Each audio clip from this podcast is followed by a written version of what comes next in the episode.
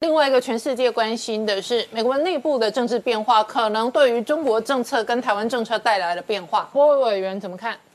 其实这个很多人都说啊，可能要换总统啊，台湾会怎么样啊？包含押宝啦，或者是让台美关系呃可能会产生裂痕的种种说法。我常讲哈，个人有个人意见，这个绝对没有问题。包含民意调查，事实上台湾多数人支持川普连任，这个也没有问题。可是再怎么笨。总统或者是执政团队永远不可能单压某一个地方，而事实上，今年度我们看到唯一有单压美国跟中国的这个这个政党，也是只有国民党跑去 跑去拒绝 A I T 的这个会面哦，所以其实不用太担心。另外，民主党过去我们也知道，常常这个在全世界注重包含人权、环保，呃，这个甚至是童工等等的议题，这些东西刚刚好也是中国最大的罩门。所以我们常在提醒说，不管你要自自诩为进步派或是左派右派等等的，你跟中国这个专制政权站在一起，他就永远不会是民主派。所以我想，民主党关注这件事情的这个态势，并不会比拜登或者是比台湾还要弱。只是我们也要提醒他说，台湾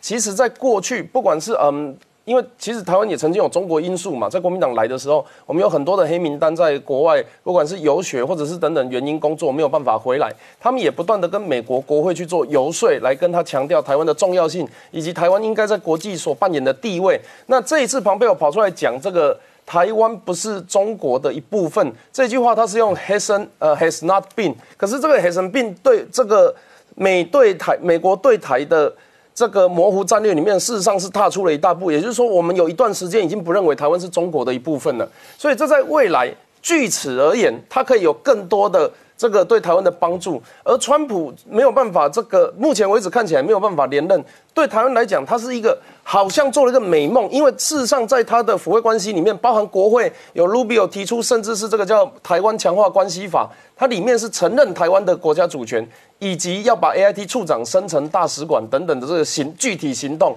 那了不起是这个梦并没有在现在实现，它并不会退到四年前，甚至是八年前。我们的国际地位实质提升，我们的武汉肺炎防疫也做得非常的好，我们的经济也在这一次一整年可以说是前二十大的经济体面难得活下来的一个国家。所以我想，这个包含。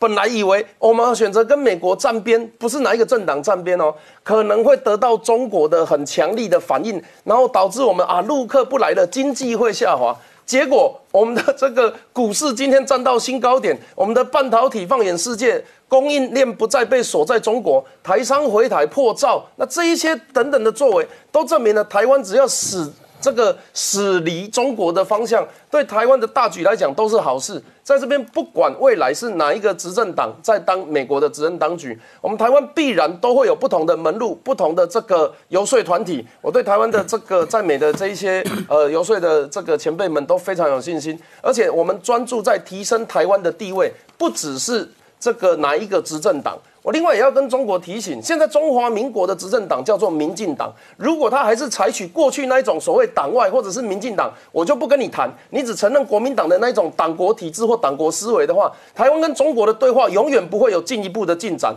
你要继续要面子，那你的理智就会继续失去。这是站在台湾的一个这个民意代表必须要跟中国喊话的事情。或许你要惩处你所谓的独派或者是什么制裁名单，我不管。你要先用。我不知道现在用台湾人使用抖音或是微信吗？你具体到底要怎么制裁我们？所以我不怕，但是你如果要谈，请记得找执政党谈。台湾已经不是戒严时代的党国体制了。